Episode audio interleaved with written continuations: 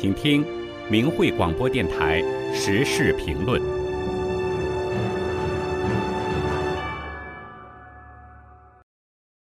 请听时事评论，题目是“二十三年前的那个除夕”。文章发表于明慧网，二零二四年二月七日。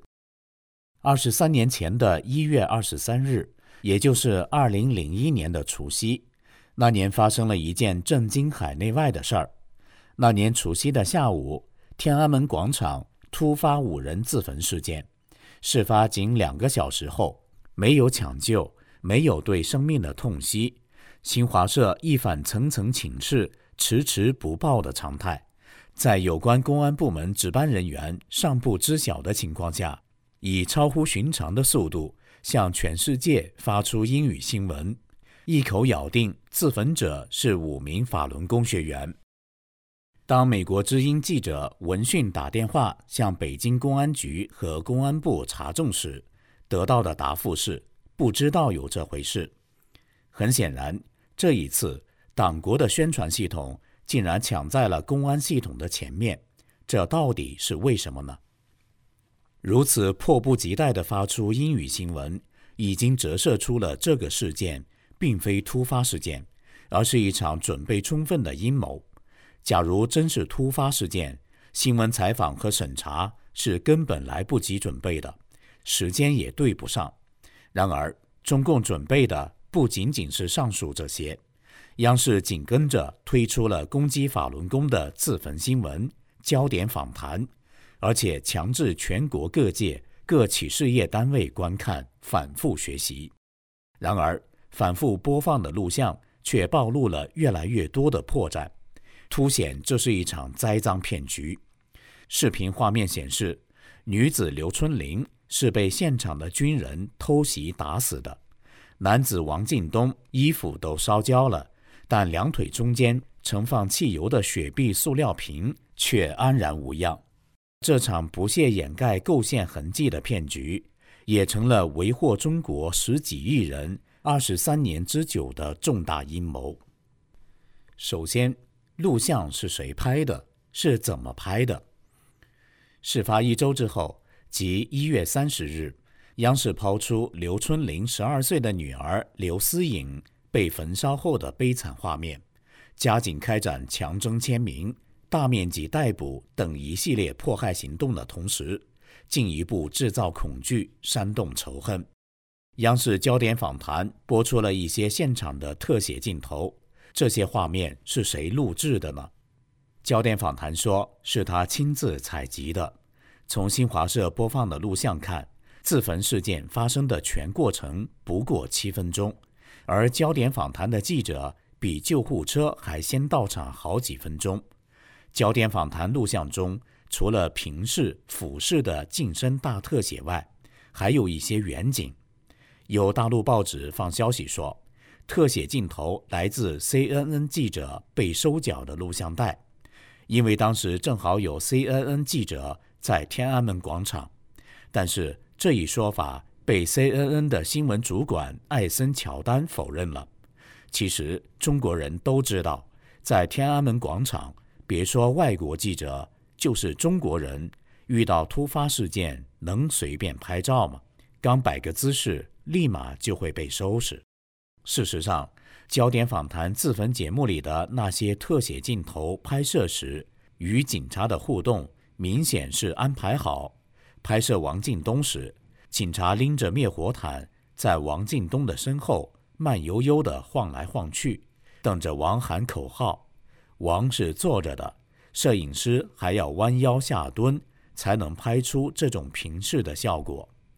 刘思颖躺在地上喊妈妈的镜头是近身从上往下直接俯视拍摄的，而且医护人员先要散开，配合完成这个视频拍摄后。几个人才一拥而上，把小思颖抬上担架。这些画面的发生有几分钟的间隔，摄影师可以自由地选取特定的最佳角度慢慢拍摄，而且是在警察和医护人员的配合下采集的。这些特写不可能来自外媒记者。接下来，我们来看看《华盛顿邮报》的调查文章。两周后，即二零零一年二月四日，美国《华盛顿邮报》在头版发表惊世调查文章，题为“自焚的火焰照亮了中国的黑幕”。当众自焚的动机乃为加强对法轮功的斗争，向世界提供了包括以下几点在内的事实：一。刘春林不是开封本地人，生前在夜总会靠陪吃陪舞谋生。二，刘春林曾不时地殴打老母和幼女。三，从来没人见到刘春林练过法轮功。其次，再来看看绿色雪碧瓶背后的猫腻。明慧网二零零三年五月十四日发表一篇报道，题为。央视焦点访谈女记者李玉强承认自焚镜头有假。文中披露，二零零二年初，李玉强在河北省会法制教育培训中心采访王博时，曾和那里被非法关押的法轮功学员进行所谓的座谈。当时有法轮功学员问他自焚镜头中的种种疑点和漏洞，面对大家有理有据的分析。李玉强不得不公开承认，广场上的王进东腿中间的雪碧瓶子是他们放进去的，此镜头是他们补拍的。他还狡辩说，是为了让人们相信是法轮功在自焚，早知道会被识破就不拍了。那么，这场精心策划的伟案的目的何在呢？焦点访谈是这样评价其自焚骗局节目的。该节目在对法轮功的斗争中起到了关键作用，开创了揭批法轮功宣传工作的新局面，奠定了以后揭批法轮功节目的风格，受到了中央主要领导同志的好评。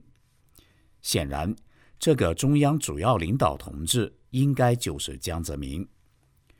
江泽民原计划三个月铲除法轮功，在经过了一年半的密集诽谤。严酷打压之后，法轮功没有被打倒，千千万万法轮功学员持续的上访、打横幅、讲真相，人们对党的政治宣传也厌倦了，中共积累几十年的整人经验第一次碰壁了。天安门自焚骗局就是在这样的背景下出炉的，也的确起到了关键作用，至今还有中国人。如中共所愿，对法轮功保持着恐惧、仇恨和歧视，但也有许多中国人把二十三年前那个除夕事件当成了对自己的试金石，让自己敢于面对真相，保持着内心的道德与善念。除夕，除夕，辞旧迎新，让我们一扫二十三年前的那堆阴霾。带着敞亮的心情走入甲辰龙年。以上的时事评论内容选编自善果的评论文章《二十三年前的那个除夕》。